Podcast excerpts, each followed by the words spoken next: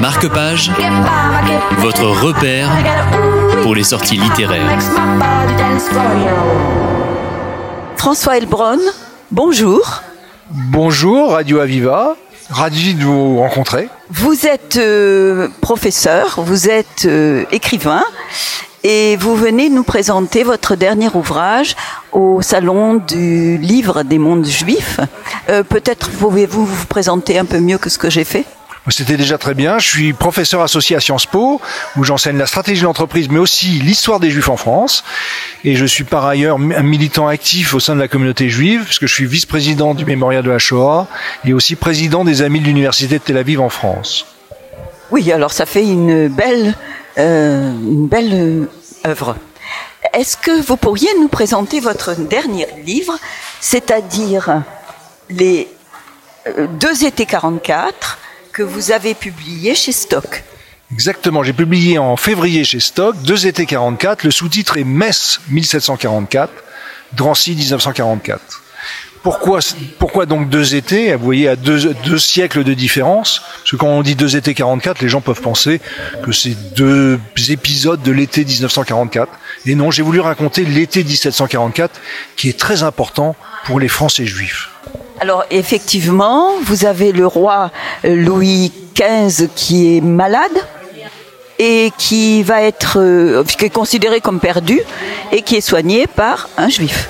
Exactement. Le roi Louis XV est parti faire la guerre euh, en Alsace contre les Autrichiens qui avaient envahi l'Alsace à l'été 1744 et sur la route de l'Alsace, il s'arrête à Metz, la grande garnison de l'Est, où là il va faire la fête, il est avec ses deux maîtresses, il va boire et manger beaucoup et il va tomber malade d'une dysenterie, ce qui est pas très grave une dysenterie, à l'époque un peu plus grave qu'aujourd'hui.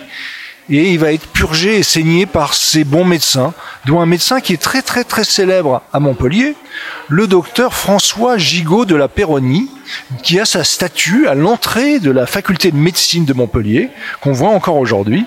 Et François Gigot de la Péronie, le problème c'est qu'il n'est pas vraiment médecin, il est chirurgien. Donc pour soigner le roi d'une dysenterie, il va le purger et le saigner pendant une semaine.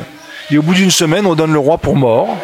Et heureusement, le maréchal de Belle-Île, qui est le gouverneur de Metz, va faire appel au meilleur médecin de la communauté juive, qui s'appelle le docteur Isaïe Serfoulman, et qui en trois jours et trois nuits va guérir Louis XV de la mort et permettre à Louis XV de régner encore 30 ans.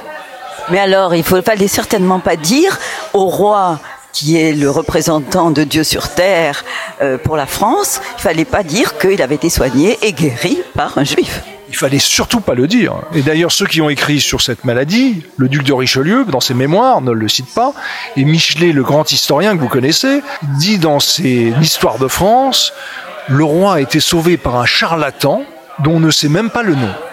Et ce charlatan, j'ai essayé d'enquêter. C'est une enquête policière aussi. C'est comprendre, parce qu'en fait, c'est une histoire familiale. Isaïe Serfelman était mon aïeul.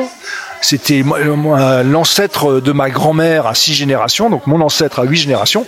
Donc c'est une histoire familiale qui est dans toutes les familles descendantes d'ailleurs de ce docteur Ullmann, dont la famille de Robert Aron, le grand historien. Robert Aron le raconte. J'ai essayé de comprendre comment ça a été possible. Et en fait, il y a eu un petit stratagème. Il y a eu une couverture, c'est-à-dire que c'était pas les médecins du roi qui allaient le sauver, parce qu'on savait que les médecins du roi l'avaient mal soigné. On allait chercher un vieux médecin militaire des armées d'Alsace qui s'appelait Alexandre de Montcharvaux, et on a dit que c'est lui qui avait guéri le roi. Mais en fait, c'était une couverture. C'était vraiment le docteur Ullmann qui a guéri le roi. Et ça a été prouvé par un certain nombre de choses, notamment ce que je mets dans ce roman, à la fin du roman en annexe, un portrait le, le, roi, pour remercier le docteur Ullmann, lui a fait faire un portrait, super portrait en couleur, en habit, euh, très élégant, et ça n'existait pas des portraits de juifs en 1744. Les premiers portraits de juifs qu'on a, ce sont les grands euh, héros juifs de l'émancipation des juifs à la fin du XVIIIe siècle, comme Cerbère, Isaac Baer, le rabbin Sinsheim. Euh, il n'y a pas de portrait avant, et donc ce portrait-là est vraiment la preuve, au-delà des récits familiaux, que le docteur Ullmann a été le sauveur du roi Louis XV. Et alors, le roi Louis XV n'a pas eu plus de gratitude que ça vis-à-vis -vis des Juifs? Euh, Pas vraiment. Il, alors, avec le docteur Ullmann, il a exempté d'impôts. Euh, il a exempté aussi de loger des officiers dans son maison, c'est la seule chose. Par contre, euh, ce que j'ai imaginé, c'est que le docteur Ullmann lui avait demandé l'émancipation pour les Juifs, la liberté. Euh, et il faudra attendre 1791, un peu plus de 50 ans plus tard, pour que la Révolution française et le petit-fils de Louis XV, Louis XVI, signent le décret d'émancipation des Juifs. Mais ce que j'ai voulu raconter, pourquoi deux étés 44 C'est qu'il y a un deuxième été, l'été évidemment auquel on pense tous, l'été 1944, l'été 1944, où, c'est ce que j'ai voulu raconter, 200 ans plus tard, les descendants du docteur Ullmann, la famille de ma grand-mère, le père de ma grand-mère, les sœurs de ma grand-mère, le frère de ma grand-mère. Le frère de ma grand-mère va mourir au combat comme officier parachutiste, mais les sœurs de ma grand-mère, le père de ma grand-mère et huit cousins et cousines et oncles et tantes vont être arrêtés à Paris le 11 et 12 juillet 44 et déportés par le dernier grand convoi, le convoi 77, le 31 août 44. Donc ce qui est un peu ce que j'ai voulu raconter, c'est en fait le début de l'émancipation. Un juif va venir sauver un roi, en 1744. Et 200 ans plus tard, ses descendants qui ont été des grands patriotes, des grands héros. Euh, mon arrière-grand-père Henri Claude, c'était lieutenant-colonel de réserve, officier de la Légion d'honneur à titre militaire. Il est arrêté dans Paris occupé et il meurt à Drancy le 18 août 1944, 200 ans jour pour jour, après que son aïeul ait sauvé le roi Louis XV. Eh oui, c'est une histoire vraiment triste et ça recommence. Eh bien, je vous remercie François Edbronn pour votre livre Deux étés 44, Metz 1744, Drancy 1944. Merci beaucoup, au revoir.